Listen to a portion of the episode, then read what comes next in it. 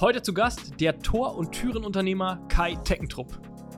Äh, aber vor allen Dingen 2016 die größte Herausforderung war, was müssen wir tun, damit der Kunde sagt, es ist ein Mehrwert bei euch zu kaufen, statt beim Wettbewerb. Und das war gar nicht mehr so einfach. Herzlich willkommen beim Digitalwerk Podcast mit Michel Philipp Marun. Transformation und digitale Erfolgsgeschichten der Handwerks-, Bau- und Immobilienbranche. Mit Kai habe ich über verschiedenste Dinge gesprochen. Also was mir auf jeden Fall im Kopf geblieben ist, zum Zeitpunkt, als er 500 Mitarbeitende hatte, gab es einen Computer in der Firma. Wie das heute noch gehen sollte, glaube ich, unvorstellbar. Wir haben über den Umsatz gesprochen, wie viel EBITDA aber er auch macht, also wirklich wie viel Gewinn er macht und dass er auch sagt, er misst sich nicht am Umsatz, sondern er misst sich am Ergebnis. Auch wo geht die Reise hin? Umsatztechnisch hat er preisgegeben, also sehr überraschend, ähm, tiefe Einblicke auch da zu bekommen, aber auch wie ein Unternehmen wie Teckentrupp, was Tore und Türen herstellt, sich revolutioniert in Sachen Technologie, eigene Plattformen baut und auch, dass Kai als Inhaber und Geschäftsführer des Unternehmens einen IT-Kurs macht im weitesten Sinne, um zu schauen, wo geht der Trend hin, sich mit vier Kolleginnen und Kollegen am Tisch zu setzen und zu sagen, komm, wir fangen hier einfach mal an und daraus ist äh, mittlerweile ein großer Bereich entstanden und 50 Prozent des Umsatzes laufen über diese, ja, über diesen Konfigurator. Also all das und noch wirklich viele, viele mehr Insights hat Kai mit mir geteilt. Wenn ihr dran bleibt, werdet ihr erfahren, welche da noch zukommen.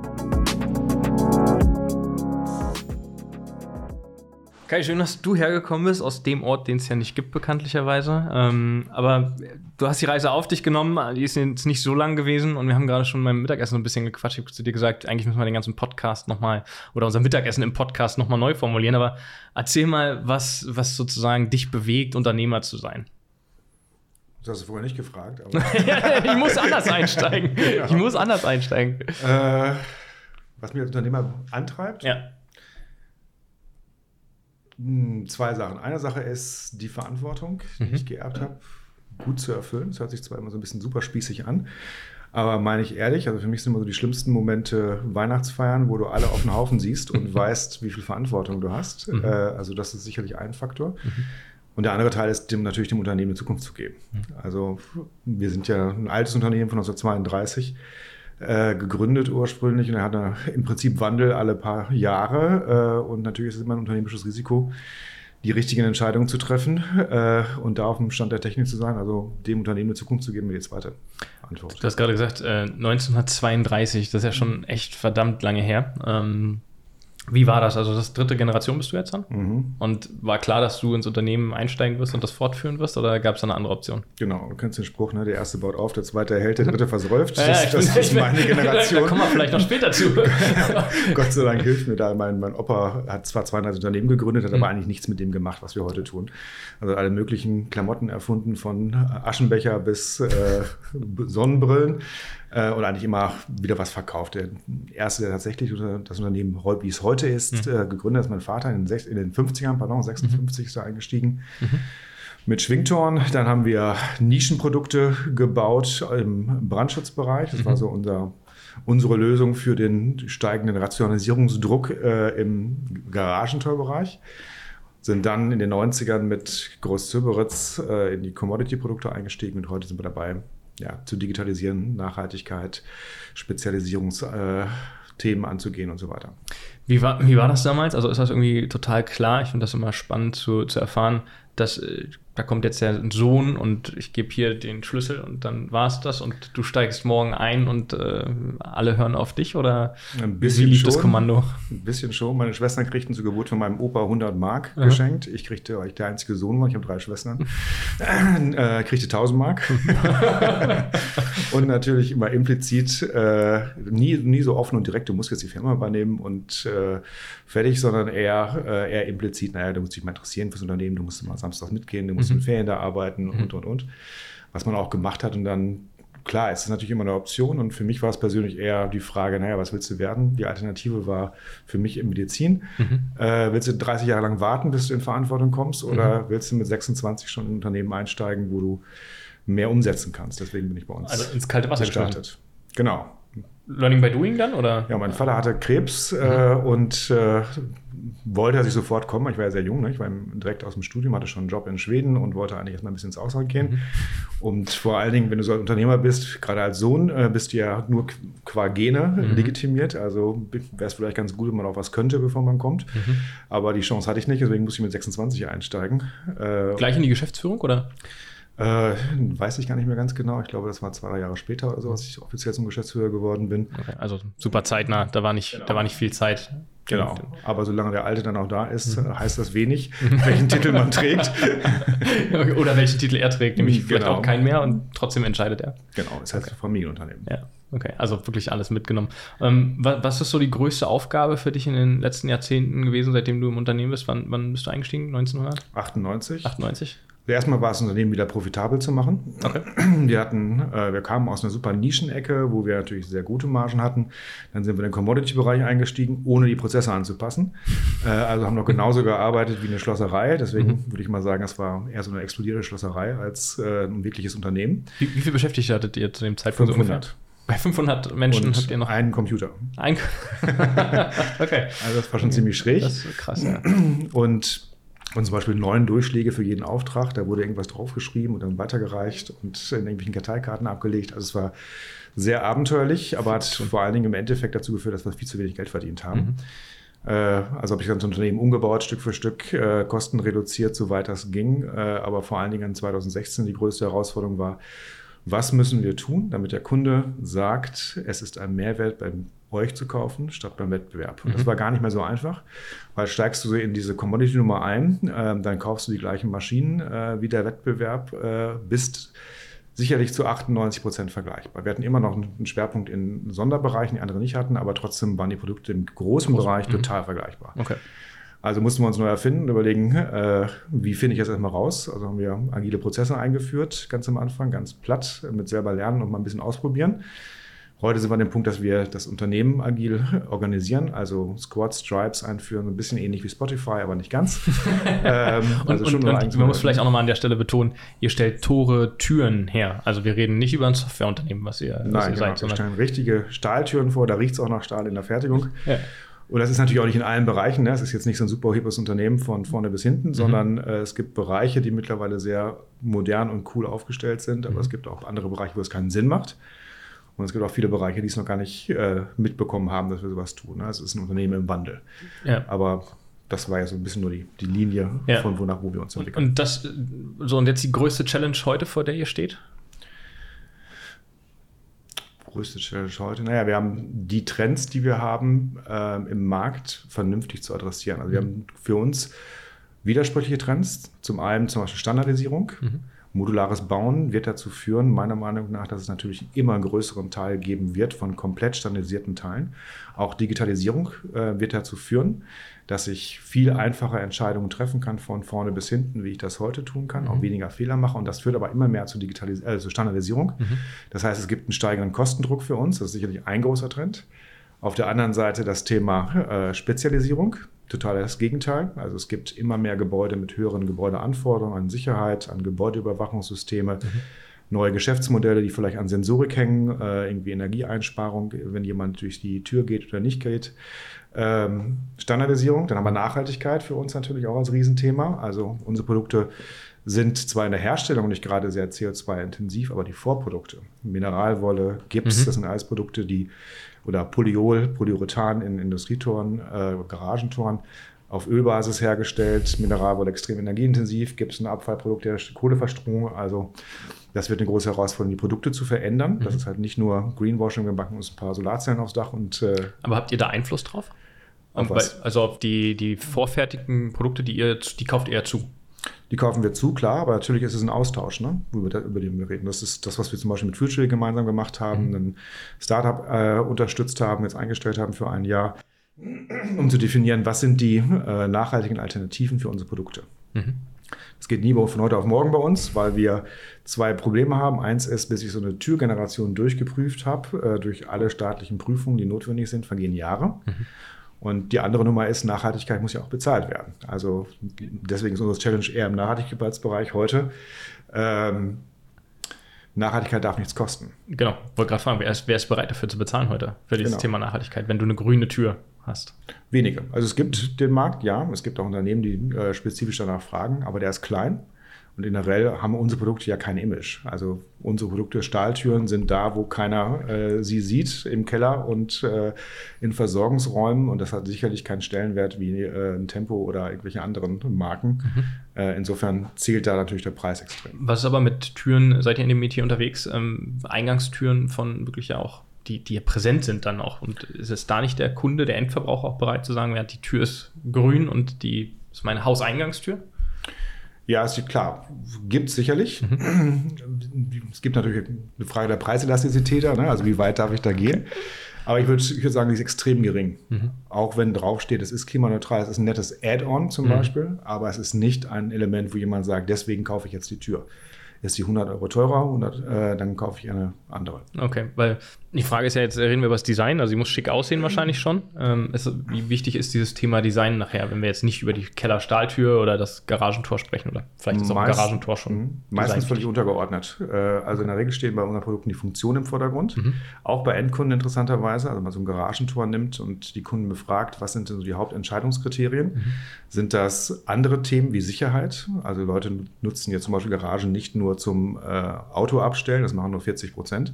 Der Großteil hat da irgendwie, das ist ganz lustig, eine Garage hat auch so ein bisschen so einen Lebenszyklus. Okay. Wenn du anfängst zu bauen, dann steht da vielleicht das Auto drin, dann ja. kauft irgendjemand sich Lounge-Möbel für den Garten und dann müssen die auch irgendwo hin. Und wenn dann ein gewisses Alter erreicht ist, dann darf der Mann oder die Frau in den Hobbyraum. Ja, okay. äh, also so, so entwickelt sich so auch so eine Garage. Ja. Und äh, ja, das heißt auch zum Beispiel, deswegen hast du zum Beispiel keine, keine wirklichen Designansprüche, äh, außer es muss zum Haus passen, es muss zur Wohnung, mhm. zum Haustür passen, mhm. zum Fenster passen. Aber es gibt ganz wenige in Deutschland zumindest äh, schräge Designanforderungen. In manchen Ausländern, aus, manchmal Ausland schon, mhm. Belgien zum Beispiel. Echt? Es gibt sehr viele interessante, äh, okay. äh, flächenbündige Fassaden und äh, schicke Farben und ähm, Accessoire, die man machen kann, ja. aber standardmäßig nicht. Okay, also wie, wie innovativ sind denn jetzt nachher die Produkte, die ihr habt? Und äh, wenn wir jetzt mal gucken, von du bist irgendwie in den 90ern eingestiegen, hast du gesagt, bis heute, ist ja eine große Zeitspanne schon mal. Was hat sich da getan? Wie innovativ war es damals und zu heute? Du hast ja, kannst einen guten Vergleich ziehen. Ja, also die Produkte sind, würde ich mal sagen, seit den 60er Jahren fast unverändert, mhm. egal in welchen Bereichen wir unterwegs sind. Mhm. Ähm, das, was sich extrem verändert, ist der Prozess. der Fertigungsprozess? Auch, nee, der Prozess äh, der, der gesamten Customer Journey. Also von der Suche, was ist das richtige Produkt für mich, bis hin zum After Sales. Mhm. Ähm, das ist auch unser Ansatz für die Digitalisierung. Äh, ich würde mal mit einer Überschrift beschreiben, macht das, heut, macht das heutige besser. Okay. Es geht nicht darum, was völlig Neues zu machen. Ich mache mal ein ganz gutes Beispiel, wenn du dir Star Trek vorstellst, so als äh, coole Bude, die ja. immer alle schrägen neuen Sachen zeigen, denen ist auch nichts Besseres auch eingefallen als Psst, Psst für Türen. Ja. Also es gibt weniger Alternativen, jetzt um das schön auszudrücken, weniges Disruptives, was man sich vorstellen kann, eine Tür zu ersetzen. Mhm. Weil es geht immer irgendwie um Raumabschluss, es geht um Sicherheit, das sind die Grundbedürfnisse und dann gibt es noch Zusatzanforderungen mhm. wie Rauchschutz, Brandschutz oder irgendetwas. Mhm. Das heißt, der Kern bleibt eigentlich immer erhalten und äh, das Produkt, glaube ich, ist wenig innovativ. Mhm. Aber der Prozess, also wenn ich heute in die Baubranche gucke, wie wird von Definition, wie ein Gebäude aussehen soll, bis zum tatsächlichen Einbau oder noch später bis zur, bis zur Wartung gearbeitet, ist das extrem kompliziert, fehleranfällig und das ist ja ein Ansatz. Wer, wer sucht denn heute das Produkt aus bei euch? Also der, wer, ist, wer ist euer Endkunde vielleicht noch vorher? Das hm, ist auch eine gute Frage. In der Regel würde ich sagen, ja, also wir haben ja die, die Kette von Endkunde, Architekt, Planer, Monteur, äh, der das Ding irgendwie einbauen mhm. muss und äh, tatsächlich Endkunde. Mhm. Am wenigsten sucht der Endkunde das Produkt aus. Im gewerblichen Bereich am ehesten, weil das Produkt hat keinen Stellenwert. Mhm. Ähm, der Architekt in Teilen. Weil der kommt auch immer um die Ecke, wenn ich einen Architekten schon habe und mir auch leiste bei einem Bauvorhaben. Also optisch, mhm. ne? kein Bauingenieur, sondern ich lege Wert auf Design. Ja, dann, genau. dann kommt der doch und sagt, also das geht gar nicht und das möchte ich da gern drin haben. Ja, genau. Aber was ist das? Das ist der Drücker, äh, das ist vielleicht der Obentürschließer und ob die Tür stumpf ist, also flächenbündig oder mhm. nicht flächenbündig und dann ist es an Gestaltungsthemen meistens schon vorbei und eine Farbe vielleicht noch okay. Mhm. Ähm, tatsächlich entscheiden, was für ein Produkt eingeführt tut, oft sogar der Monteur. Okay. Weil er seinem Händler sagt, das Ding kannst du montieren, das mhm. kannst du nicht montieren mhm. und das in der gewissen Zeit, also geht es um Geld. Mhm. Der Handel, der seine Marge äh, optimieren will natürlich. Schlägt auch nochmal ein anderes Produkt vor, wenn es... Genau, und das sind ja die größten Einflussgeber, weniger der Endkunde. Okay. Ausnahme Garagentor, da haben wir natürlich schon Endkunden, die auch ein bisschen Gestaltungsideen haben. Das heißt, von der Wertschöpfungskette, ähm, den, den Privatkunden, mit dem habt ihr eigentlich kaum Touchpoint oder gar nicht? Hatten wir gar nicht, genau. Okay. Nicht nur den, den Endkunden im Garagenbereich. Im, Im Gewerbebereich oder Backbereich wäre es ja der Nutzer eher von der Tür. Ne? Mhm. Also ob ich ein Krankenhaus habe, zu denen hatten wir eigentlich überhaupt keinen Kontakt. Und das war auch ein Ansatzpunkt für uns, uns anders aufzustellen, äh, nämlich zu verstehen, was die Nutzer eigentlich für Bedürfnisse haben. Wir kennen nur die Bedürfnisse unserer Händler dazwischen. Mhm. Also die kommen und sagen, kaufen nicht mehr Leute, weil ihr habt nicht die Abmaße von allen Breiten, die Genau, das sind eher technische Anforderungen. Ja. Ja. Also macht größer, schöner, äh, schlanker oder ein Günstiger. anderes Band dran und günstiger natürlich, klar. Das sind die Argumente, die unsere Händler Mhm. bringen. Und jetzt, jetzt hast du gerade schon gesagt, du willst mehr den Kunden verstehen. Ähm, In, Mhm. wie, in, wie bringst du jetzt die Welten zusammen? Du willst einerseits transformierst du ja das Unternehmen komplett und andererseits hast du den Kunden ja auf der anderen Seite, den du mehr kennenlernen willst. Beißt sich das oder greift es ineinander? Weil du musst ja, ihr habt 1000 Mitarbeiter, die Mhm. musst du ja auf die Reise mitnehmen. Klar. Das ist ein Riesenprozess. Genau, deswegen haben wir agile Prozesse eingeführt. Mhm. Äh, ganz am Anfang kann man vielleicht gut erklären, unser Online-Konfigurator Theo, Technitrub einfach online heißt das Ding. Äh, ich habe einen Kurs gemacht in, äh, in so einer Online-Plattform Coursera über agiles Produkt. Äh, Hast du Product selber Development. gemacht? Habe ich gemacht, genau. Okay. Aber warum, warum hast du keinen Mitarbeiter reingeschickt und gesagt, hier mach mal? Keine Ahnung. Ich fand es in dem Moment ganz cool. also habe ich mich damit mal beschäftigt, Ja. um das zu Okay, verstehen. Dachte ich, das ist eigentlich eine coole Idee, das probieren wir jetzt mal aus. Wir Ja. müssen eh so einen Konfigurator bauen. Also haben wir mit vier weiteren Leuten, ich war einer der im Team, also nicht der Chef weit weg, sondern wirklich auch mit dem Team drin, Aha. Ähm, das entwickelt, äh, ganz viel gelernt. Äh, und zum Beispiel haben wir jetzt, deine Frage war ja, wie binden wir die Kunden mit ein? Mhm. Äh, in jedem Entwicklungsschritt, den wir gemacht haben, alle zwei Wochen zwölf Testkunden befragt und so die Produkte extrem schnell angepasst Mhm. und so ein Produkt nur in neun Monaten hinbekommen. Ähm, die Art der Zusammenarbeit mit dem Team, das ist die andere Nummer, ist eher, wie bringe ich A, diesen, diesen Endkundenvalidierungsteil mit rein. Mhm. Äh, das sind immer Themen, gibt es immer ein paar Sprüche, die wir mal bringen. Ist nicht wichtig, was du denkst, was ich denke, sondern was der Kunde denkt. Mhm. Woher weißt du das? Äh, wer hat das gesagt? Ähm, oder ist das deine Meinung? Also ständig wirklich ähm, Zu sich zu hinterfragen, Ja. genau. Und natürlich auch beim Kunden zu testen und dann kriegt man nochmal die, die beste ähm, Mhm. Aussage. Auf der anderen Seite, agile Methoden verwenden ja immer diese Idee des, äh, der Selbstermächtigung der Teams. Mhm. Und das ist extrem wichtig. Deswegen nutzen wir sehr viel Scrum, nicht immer in Reinform, oft auch nur Teile äh, ähm, davon. Aber für uns ganz wichtig, du musst zuerst mit den Teams ein Backlog machen. Das heißt, das Team muss wissen, was ist die, das gesamte Spektrum der Aufgabe. Das ist für das Team also die, die erste Aha-Erlebnis, weil sie oft ja nur einen Teil kennen. Mhm, Ja, absolut. Ja. Dann brauchst du einen Zeitbezug, diese zwei Wochen Sprintzeit, damit du was lieferst. Mhm. Und das Wichtigste an dem ganzen Ding ist eine Retrospektive, damit du das Team fragst, äh, was haben wir jetzt gelernt, was haben wir nicht so gut gemacht, was wollen wir besser machen Mhm. und worauf committen wir uns das nächste Mal, Mhm. es besser zu machen. Und dadurch lernen die Teams sich zu verändern, kriegen aber auch super schnell Feedback. Äh, das motiviert so extrem äh, und dadurch, dass du auch die, die Vorgesetzten rausnimmst, die dürfen ja in so Sprintzeitraum nicht die Ziele verändern. Ähm, führt das dazu, dass sie auch selber Probleme lösen wollen Mhm. und auch können. Heute noch kurz was in eigener Sache. Du bist Architekt, Bauingenieur oder Projektmanager? Dann haben wir genau das Richtige für dich, wenn es um das Thema Weiterbildung geht. Mit Digitalwerk Education haben wir die Möglichkeit geschaffen, Wissen auf zeitgemäße Art und Weise zu transportieren. Es gibt mittlerweile über 10 Architektenkammern, welche unsere digitalen Lerninhalte durch die Vergabe von Punkten anerkennen. Dazu ist wichtig zu sagen, du selbst kannst unsere Lerninhalte über Education ganz einfach nutzen. Aber auch der Arbeitgeber kann es ganzheitlich im Unternehmen einführen. Wenn du mehr wissen willst, geh einfach auf digitalwerk.io und unter dem Reiter Education wirst du alles über das Thema finden. Wenn du mehr wissen willst, dann schreib uns einfach, wir treten gern mit dir in Kontakt. Aber jetzt erstmal viel Spaß bei der Folge.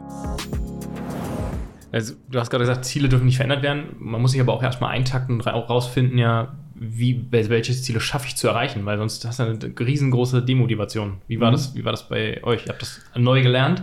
Du hast gerade gesagt, ihr habt irgendwie vier Leute. Du hast Ja. vier Leute aus dem Unternehmen genommen und gesagt, komm, wir setzen uns mal an den Tisch, wir wollen das und das verändern. Also, wie, wie, wie bist du da vorgegangen? Wie, wie kommst du dazu? Du bist ja kein Experte da drin, wenn ich das so sagen darf, aus der Vergangenheit. Du hast das ja auch für dich neu. Aus dem Schmerzpunkt, dass es vorher nicht geklappt hat, ganz Okay. einfach. Also wenn du äh, Projekte wie alle anderen startest, äh, nach einem riesen Wasserfallprinzip und Ja. nach zwei Jahren äh, hast du irgendwas fertig, äh, aber keiner will es haben, ist Ja. das kein gutes, keine gute Lösung. also okay, jetzt probieren wir die Variante mal aus und gucken mal, ob das wirklich funktioniert ist. Mhm. Wird so schön gehypt für Softwareunternehmen. Vielleicht passt es ja auch auf Unternehmen wie uns. Ja. Ähm, dann haben wir Challenges genutzt immer regelmäßig. Also du musst den Teams ja auch eine ähm, Priorisierungsmatrix quasi mitgebe, eine Priorisierungsmöglichkeit. Mhm. Das war bei Theo zum Beispiel, schaffe es in neun Monaten 80 Prozent der Produkte voll plausibel unter zwei Minuten Konfigurationszeit für, jeden, für jedes einzelne Produkt zu machen.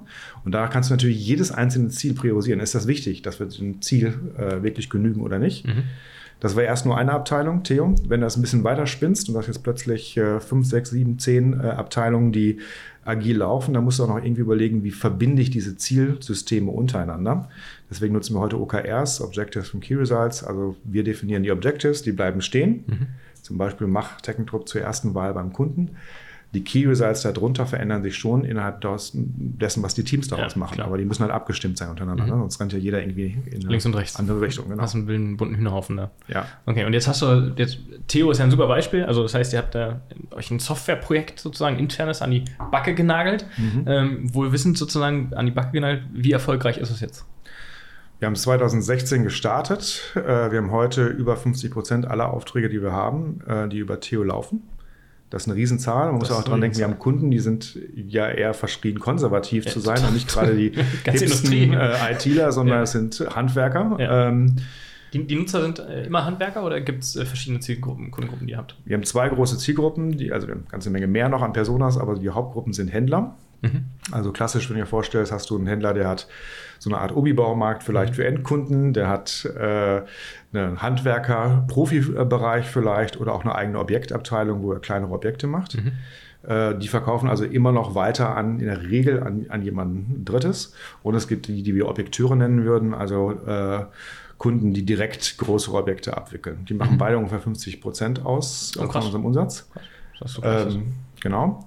Wir selber direkt machen gar nichts äh, im Markt äh, und deswegen ist natürlich Theo für die besonders, und das ist unsere Zielgruppe im ersten Schritt mhm. natürlich. Nebenbei auch für Architekten natürlich, die haben aber andere Anforderungen. Der Händler möchte möglichst plausibel, möglichst schnell seinem Kunden eine Aussage geben können mhm. und dass auch Änderungen zum Beispiel Spaß machen. Kunde mhm. möchte jetzt links statt rechts, also sage ich ihm sofort den Preis. Und äh, bei Händlern ist äh, bei Architekten ist es eher, äh, geht das überhaupt? Und was kostet das grob? Also Richtpreise. Und ich wollte gerade sagen, das ist das entscheidende Thema heute. Was, was kostet das, der Spaß? Genau, richtig. Und das kriegst du raus aus der Software. Also wenn ich die nutze als äh, Objekteur, kriege ich hinten raus einen Preis, weiß, dass das Produkt aber auch passt. Genau, aber wir gucken den ganzen Prozess an. Du guckst nicht das ist nur der Kernteil. Ne? Also wenn, mhm. das ja, wenn das nicht funktionieren würde, ich kriege keinen Preis raus oder es dauert ewig, dann will kein Mensch das Ding nutzen. Aha. Aber es gibt eine ganze Menge an Zusatznutzen. Also mach eine Freigabezeichnung so, dass der Architekt die freigibt. Mhm. Also für jedes einzelne Produkt innerhalb ein paar Minuten mach Listen für Objekteure, Türenlisten, wo du äh, alle Türen mit ihren Kernvarianten sehen kannst, damit du äh, einen Preis abbilden kannst. Ähm, lass meinen eigenen Kunden auf Theo arbeiten, den aber mich abrechnen. Wir nennen das Subtheo, also quasi der Schlosser des Händlers. Gibt es auch schon. Gibt's. Okay. Genau. Wird auch angenommen? Ja. Okay. Genau. Und äh, jetzt machen wir weitere Prozesse, Reklamationsprozesse zum Beispiel vereinfachen, äh, all das, wo du im weitesten Sinne irgendwo eine Konfiguration von einem Produkt hast muss man bei der Reklamation ja auch wissen, was ist denn kaputt gegangen. Ja. Also überall, wo du solche Strukturen hast, äh, vereinfachst du den Prozess. Jetzt ähm, würde ich ja die Frage stellen, jetzt habt ihr eine, eine, Plattform gebaut, die wird ja auch mit der Zeit komplexer, also mhm. die instand zu halten und auch weiterzuentwickeln. Eine Basis habt ihr gebaut anscheinend, ähm, die gut angenommen wird. Die Frage ist ja, wie kriegst du die anderen Prozente, die noch fehlen, also 40 Prozent oder 30 Prozent, die du auch noch mhm. darüber, wie kriegst du jetzt die auch auf Theo? Ja, das ist eine super Frage. Also erstmal ist es noch keine Plattform, es ist nur ein Konfigurator. Okay. Eine Plattform wäre es erst dann, wenn ich äh, die gesamte Customer Journey inkludiert hätte und Mehrwerte reingepackt hätte, die besser sind als das, was ich heute habe. Mhm. Noch machen wir heute nur das besser, was die heute schon tun. Mhm. Oder einfacher. Aber es gibt natürlich eine ganze Menge an Services, die ich mit ranbauen kann. Also wenn ich so eine Customer Journey Logik mir angucke, erster Teil, wie kriege ich die Aufträge? Mhm. Es gibt Lead-Generatoren im Netz, die ich integrieren kann in so ein System natürlich. Ich kann digitale Vertriebler nutzen. Äh, ich kann auch Netzwerkgruppen nutzen für spezifische Lösungen zum Beispiel. Wir machen ja nicht nur Standardprodukte, sondern auch Lösungen. Ähm, wie kriege ich die dann rüber in einen Konfigurator, der alle Prozesse vereinfacht? Und wie mache ich auch den After-Sales-Teil? Und vielleicht gibt es noch schräge andere Geschäftsmodelle. Mit Sicherheit. Die an Sensorik hängen, die vielleicht auch ja. auf so einer Plattform laufen. Ja. Eine Plattform ist halt dann, wenn immer das Kern, der Kern ist, ähm, die Daten zu den Produkten. Mhm. Und es muss für Kunden immer besser sein als die heutige Lösung. Ja, also, absolut, sonst, sonst wird das nicht nutzen. Jetzt genau. stelle ich mir die Frage, ihr seid ja nicht der einzige Hersteller im deutschsprachigen mhm. Markt. Wie sieht der Wettbewerb aus? Machen die auch eine TO 2.0 oder einen klar. Mhm. Es gibt sicherlich Kernteile in unserem Konfigurator, der total vergleichbar ist mhm. zum Wettbewerb, aber die entscheidende Frage ist immer, ist es nutzerfreundlich? Ja, absolut. Und ergänzt es Dinge, ähm, die ich sonst noch mache? Also welche Services baue ich dran? Und erfolgreich bist du, glaube ich, erst dann, jetzt mal so als Bild gesprochen, wenn du unseren Konfigurator nicht nutzen würdest, unsere Plattform, äh, in Zukunft, äh, dann müsste ich Leute einstellen. Mhm. Also ein Ding, also ein Ding wie ein Konfigurator adressiert ja auch zum Beispiel den Fachkräftemangel, was ein Absolut. weiterer wichtiger Trend ist. Ne? Wir haben die Leute ja gar nicht. Mhm. Wir hätten zum Beispiel in den letzten Jahren nicht so stark wachsen können, hätten wir gar nicht so einen Konfigurator gehabt. Mhm. Weil wir hätten die Leute nicht gekriegt. Zum Auftragsabwickeln. Zum Auftragserfassen. Also genau. Also Auftragserfassung, Und, ganz normal ja, Telefon, äh, genau. Telefon, E-Mail beantworten. genau, das war die alte Variante. Ja. Okay.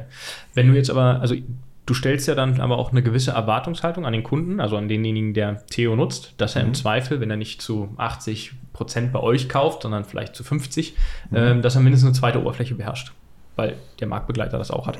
Ja. Ist es perspektivisch, also wie ein bisschen in die Zukunft geguckt von der, von der Technologie, ähm, wie sieht das aus? Glaubst du daran, dass man irgendwann ein Theo und von Marktbegleiter YZ eine Anbindung an ein anderes führendes System von Handwerkern braucht? Oder Glaube ich nicht. Standalone nachher ja. einfach, weil es einfach der, der Prozess macht keinen Sinn, da den zu verknüpfen. Ja, also du sprichst ein richtiges Thema an. Natürlich, als Händler habe ich nicht nur zwei, drei Konfiguratoren, sondern auch ja. 20. Ja. Ich habe ja nicht nur Stahltüren, ich habe Holztüren, ich habe Fenster, ich habe alle möglichen Produkte, die ich irgendwie konfigurieren ja. muss. Und überall muss ich auf einem eigenen System rumdaddeln und mich überall wieder einarbeiten. Das ist sicherlich nicht optimal. Äh, wir reden aber, es ist eine ähnliche Frage, wie wird sich BIM durchsetzen in, in allen Bereichen, ähm, ja, dass ich Daten brauche. Das geht bestimmt im standardisierten Bereich. Aber sobald ich an den Punkt komme, dass der standardisierte Bereich nicht reicht, mhm. muss ich sowieso in einen Konfigurator. Mhm. Und äh, sowohl BIM als auch Konfiguratoren heute lösen ja wirklich nur diesen Kernteil. Aber es gibt zusätzliche Funktionen, wie zum Beispiel, ich vereinfache deine Administrationsaufgaben, die du hast im Unternehmen. Das können Sachen sein wie Administration, wie Lieferavisierung, egal was, die irgendwo an den Daten von unseren Produkten hängen. Und das ist für dich so gut, dass du sagst, okay, darauf will ich nicht verzichten. Und das wirst du nicht mit einer Software abwickeln können, glaube ich. Mhm. Genau wie bei BIM, äh, wir nicht alle Daten geben werden als Hersteller, äh, weil wir sie gar nicht haben, zum Teil. Warum habt ihr sie nicht? Äh, einfaches Beispiel, wir haben eine Tür und da ist eine Türklinke drauf, Drücker würden wir sagen, mhm. äh, und du suchst dir jetzt eine aus, die gibt es nicht bei uns im Programm. Das ist der goldene Drücker bei uns im, im, im Jargon. Den hat keiner angelegt, ja. also kannst du ihn auch nicht konfigurieren. Ja. Also muss da irgendjemand bei uns äh, das System füttern, es gibt auch einen goldenen Drücker. Mhm. Das ist die einfache, der einfache Fall. Sagen, es gibt natürlich auch kompliziertere Fälle. Ja. Irgendjemand hat einen Fehler gemacht äh, und jetzt ist da plötzlich ein Stahlträger im Weg oder äh, was auch immer. Da muss ich eine Lösung finden äh, mit Prüfinstituten Instituten teilweise. Also, habe ich ja zig Leute, die ich brauche. Kann man das fertigen? Darf ich das fertigen? Aufgrund von Zulassungen zum Beispiel und und und. Und den Teil kannst du niemals digitalisieren. Das macht aber auch Sinn, da unsere Kollegen einzusetzen, weil das ist ja das, was tatsächlich auch spezifisches Wissen ist. Ne? Genau, das ist ja die Schnittstelle wieder zum Menschen, die du irgendwo, irgendwo brauchst du sie, ja. Mhm. Ähm, lass uns mal kurz bei dem äh, Thema vielleicht auch nochmal zu Innovationen gehen. Ähm, also was ist abbildbar nachher? Du hast vorhin gesagt, so innovativ sind die Produkte eigentlich ja gar nicht, die ihr habt. Mhm. Ähm, werden aber smarter durch vielleicht Sensoren und Co. Ähm, wie wichtig sind Partnerschaften mit Sensorenherstellern äh, in den letzten Jahrzehnten für euch geworden? Ja, die Hersteller allein sind auch nur äh, Lieferanten von Hardware. Mhm. Interessant ist, mit wem ich Kooperationen bauen kann, um ein neues Geschäftsmodell daraus abzuwickeln. Mhm. Also es müssen nicht unbedingt äh, Lieferanten sein, sie können es sein, das ist logisch. Die meisten Mehrwerte aus unseren Produkten entstehen eher durch das Zubehör, was du an, äh, anwendest, weil unsere Türen ja quasi nur den Hauptnutzen haben, Tür ist zu, zu. Raumabschluss Aber oder wie geht sie schützt mich im Brandfall gegen Feuer. Ja. Das ist noch easy, aber ja. äh, ich habe da jetzt Sensorik dran. Äh, ich will checken bei meinen 500 Türen im Gebäude, welche Tür zu ist und nicht alle 16 Stockwerke ablaufen. Mhm. Ist schon Sensorik. Read-Kontakte, Riegelkontakte, die gibt es schon seit langem. Oh ja. äh, natürlich auch Zyklenzähler äh, sind mittlerweile im Gebrauch. Also nützt es, was, was kann ich davon lernen, dass die Tür auf oder zu ist? Und das wären so Geschäftsmodelle wie, äh, du regelst die Heizung runter zum ja. Beispiel, du machst die Zugangskontrollen für bestimmte Bereiche und sparst dir dadurch zum Beispiel auf dem Parkraum äh, Parkplätze mhm. oder im Büro, weil du heute im Homeoffice bist, einen Büroplatz und, und gibst ihn ordentlich zu. Das sind dann andere Dinge, die du verkaufst. Mhm. Dafür brauche ich Partner, die werden wichtig. Okay weniger die, äh, die, nur die reine Software, die wird immer aus, äh, Hardware, die wird immer austauschbar. Also sind es die Softwareunternehmen, die nachher irgendwie eine wichtige Rolle spielen? Auch die Software ist teilweise austauschbar. Äh, mhm. Äh, wichtiger sind die Typen, die es machen. Der Mensch. Ja, also wer entwickelt jetzt den Service, der dahinter steht und mhm. setzt den auch um? Also nehmen wir mal ein ganz einfaches Beispiel, Smart Home. Du möchtest dein Garagentor zu Hause äh, in dein vorhandenes Smart Home System einbinden. Es gibt keinen Kunden, der mit dem Garagentor anfängt, das ist so eine, so eine Logik. Du hast dir irgendwie Philips Hue Lampen gekauft oder irgendwas und möchtest jetzt auf den gleichen äh, Plattform auch irgendwo dein Garagentor steuern.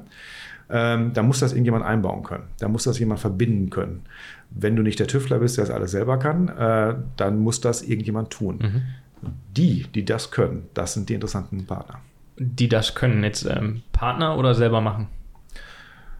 Teils, teils. Teils macht es Sinn, äh, das definitiv mit Partnern zu machen, weil wir halt nicht betriebsblind sind und mhm. nicht unsere Prozesse haben und Strukturen. Teilweise, wenn es wirklich Lösungsthemen sind, die an Fachkompetenz liegen, macht das natürlich mehr Sinn, wir machen das. Mhm.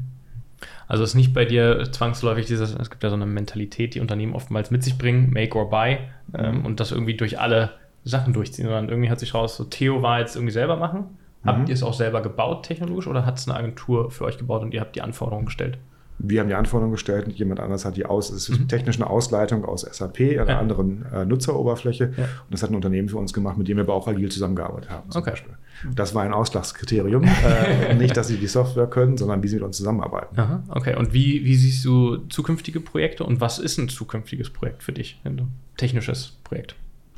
Ähm, wir glauben A, dass man, wenn man sich die Segmente anguckt, in die unsere Produkte gehen, wir haben ja eben schon festgestellt, wir kennen unsere Nutzer ja relativ wenig.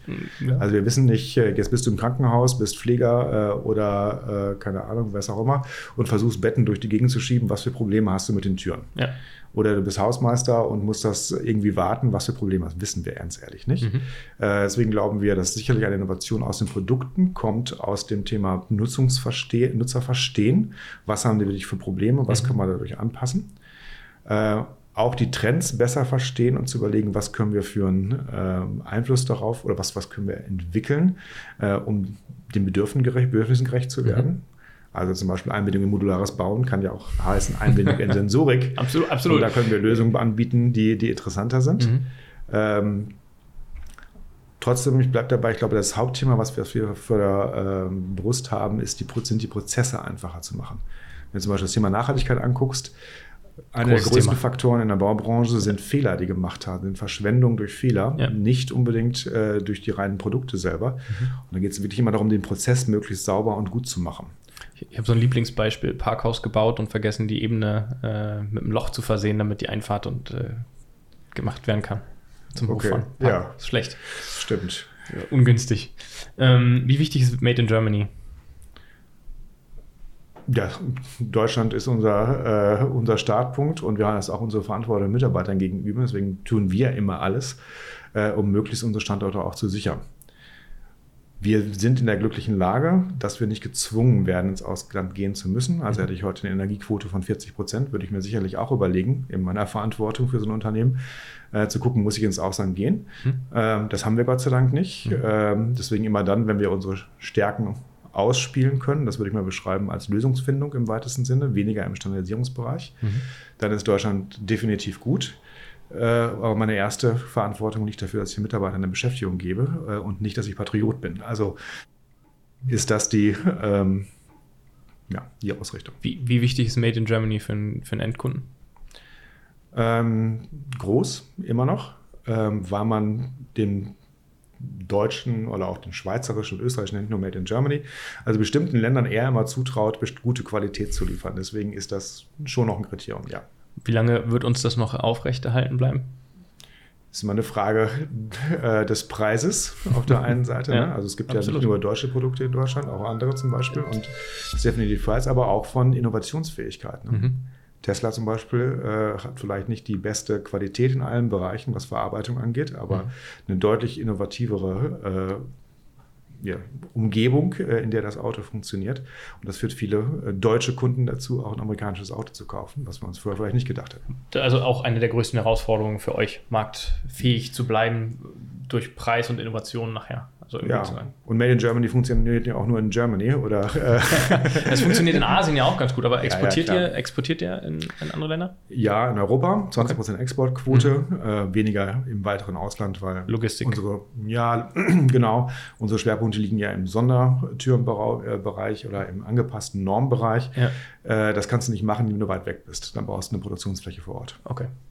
Das ist aber nicht euer Ziel. Wir haben so viel Potenzial noch in Europa, dass ich erstmal die einfachen low-hanging Fruits mir. Wie, wie viel Umsatz macht ihr, macht ihr heute? 170 Millionen Euro. Okay. Was ist so dein Ziel in den nächsten zehn Jahren? Um, Oma hat immer gesagt, Umsatz ist nicht sexy, sondern Gewinn.